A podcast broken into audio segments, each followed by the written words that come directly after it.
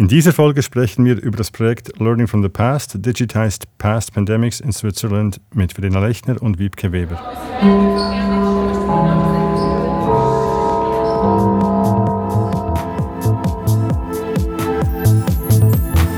IAM On Ear.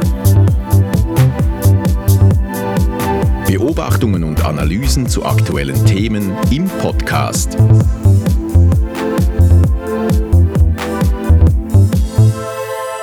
In eurem Projekt Learning from the Past geht es darum, dass ihr Daten zu früheren Pandemien in der Schweiz, wie der spanischen Grippe, für die Forschung und die Öffentlichkeit zugänglich macht. So habe ich das verstanden. Kann man das so zusammenfassen?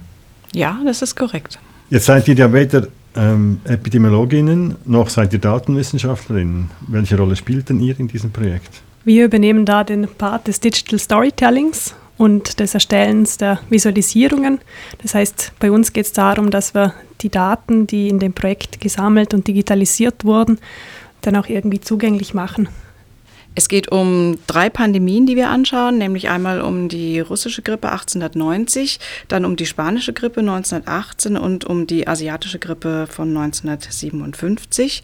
Und im Moment in diesem Projekt fokussieren wir vor allen Dingen, das, was wir gerade machen, auch für die Data Stories, fokussieren wir vor allen Dingen auf äh, den Kanton Zürich und die Stadt Zürich und die spanische Grippe 1918 und welche Auswirkungen das im Kanton und in der Stadt Zürich hatte. Du hast gerade gesagt, ihr würdet euch auf Data Stories konzentrieren.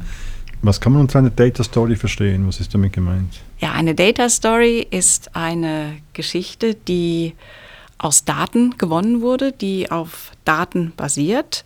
Es geht nicht nur darum, dass man Leute interviewt und Texte auswertet und daraufhin dann eine Story generiert oder Social Media auswertet und daraufhin eine Story generiert, sondern ähm, man schaut Daten an. Das können Behördendaten sein, das können irgendwelche Datensets von Open Data sein, das kann aber auch Big Data sein. Und die schaut man an und wertet sie aus und versucht daraus dann eben ähm, neue Erkenntnisse zu generieren und diese dann in Form einer Geschichte umzusetzen setzen. Also Zahlen sind sozusagen im Journalismus wichtig geworden und wir sehen das seit der Covid-19-Pandemie, dass da die Zahlen und die Daten und die Datenvisualisierungen im Journalismus enorm an Fahrt gewonnen haben und wirklich ähm, eine große Relevanz inzwischen auch spielen.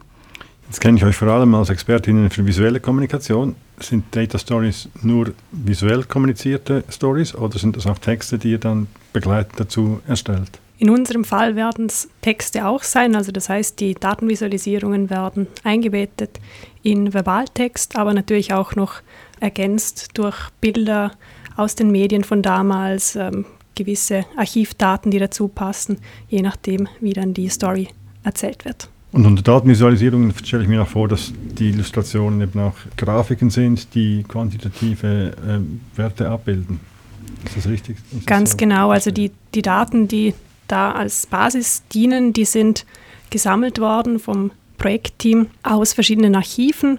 Das heißt, es waren damals natürlich noch keine digitalen Daten, sondern geprintete bzw. zum Teil sogar handschriftliche Texte, die zuerst mal digitalisiert wurden, die danach in ein Datenformat gebracht wurden, dass man daraus auch äh, digitale interaktive Visualisierungen erstellen kann und die werden dann wiederum eben eingebettet in diese Stories. Dann würde ich mal behaupten, was ihr tut, ist eigentlich Datenjournalismus. Ist das, was Datenjournalismus tun würde. Einfach der Datenjournalismus befasst sich mit aktuellen Daten und ihr habt historische Daten. Ist das richtig so?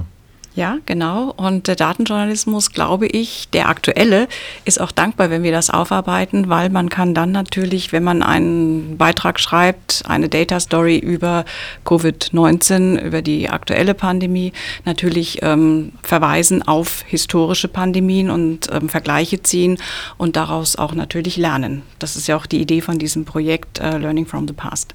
Ich verstehe das so, dass dieses Projekt auch ein bisschen Pilotcharakter haben soll. Es ist ein, ein Case, ihr aufarbeitet und so zugänglich macht. Was für andere Themen könnte man sich vorstellen, die auch so aufgearbeitet werden könnten in, einem, in weiteren Projekten ähm, oder die im gleichen Projektteam analog ähm, umgesetzt werden könnten? Also in dem Projekt jetzt haben wir ja fokussiert auf diese drei Pandemien. Natürlich denken wir schon daran, wie man das Ganze erweitern könnte auf andere Pandemien oder andere Krankheiten Man kann es natürlich unter Umständen auch ausweiten ähm, im räumlichen Sinne. Also wenn wir uns im Moment vielleicht fokussieren auf Zürich Kanton oder Zürich Stadt, ähm, kann man das natürlich schweizweit beziehungsweise vielleicht auch noch breiter ähm, ausweiten dann. Gibt es Lehren, die ihr ähm, gemacht habt, Lehren, die ihr ziehen könnt aus der Zusammenarbeit mit diesen sehr ähm, unterschiedlichen Disziplinen, die in diesem Projekt zusammengekommen sind? Lehren in Bezug auf die Zusammenarbeit, in Bezug auf den Umgang mit großen Daten, die man für verschiedene Zielpublika zugänglich machen möchte? Sicherlich, wie die Projektabläufe sind. Was muss zuerst da sein? Ähm, was muss zuerst geklärt werden? Ähm, wer braucht was zu welcher Zeit? Zum Beispiel so ein ein, Data Scientist, ähm, der programmiert auch nicht einfach so vor sich hin, sondern der muss auch wissen, was soll am Ende rauskommen, damit dementsprechend von Anfang an das richtig aufgegleist wird. Ähm, ich denke auch die Denkweise, manche Fachbegriffe, ähm, journalistisches Erzählen, wenn man jetzt Interviews machen würde, ist das Oral History bereits oder nicht? Also ähm, es gibt dann Schnittstellen, wo vielleicht, ähm, wo, wo wir auch nachfragen müssen, meint ihr damit das? Ist das ähnlich oder analog zu dem, was wir so nennen? Und das ist einfach sehr, sehr interessant, ein bisschen auch in die Denkweisen anderer Disziplinen hineinzuschauen. Und das ist eigentlich auch das Bereichernde für das eigene Arbeiten, dass man hier deutlich weiterkommt. Denn wir wiederum haben nicht dieses Daten-Know-how, auch nicht das Know-how, Daten, historische Daten zu digitalisieren und ähm, eben an solche Schätze heranzukommen und daraus dann wirklich die Stories zu machen und damit zu arbeiten, das finde ich ist ein großer Gewinn. Jetzt habe ich Lust bekommen, nicht nur darüber zu sprechen, sondern auch selbst diese Daten anzuschauen, diese Stories zu lesen. Wann kann ich denn auf diese Website zugreifen? Wie finde ich die? Geplant ist, äh, dass diese Website dann wohl nächsten Frühling aufgeschaltet wird. Das heißt, bis dahin müsstest du dich noch gedulden. Wer ist denn an diesem Projekt beteiligt? Ja, wir sind ein sehr interdisziplinäres Team. An dem Projekt äh, sind beteiligt Kaspar Staub von der Uni Zürich, vom Institut für evolutionäre Medizin, dann Mariam Cordi, ebenfalls von der Uni Zürich, vom Departement für Geografie, Oliver Grübner. Dann ist dabei von der Forschungsstelle für Sozial- und Wirtschaftsgeschichte ähm, Joel Floris.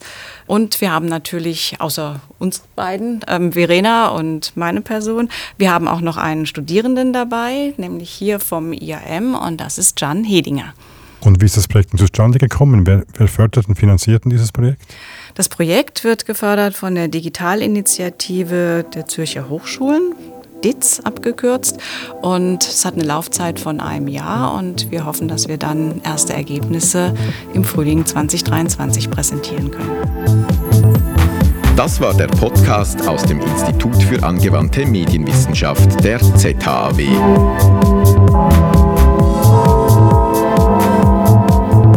Schön, dass Sie dabei waren. Bis zum nächsten Mal.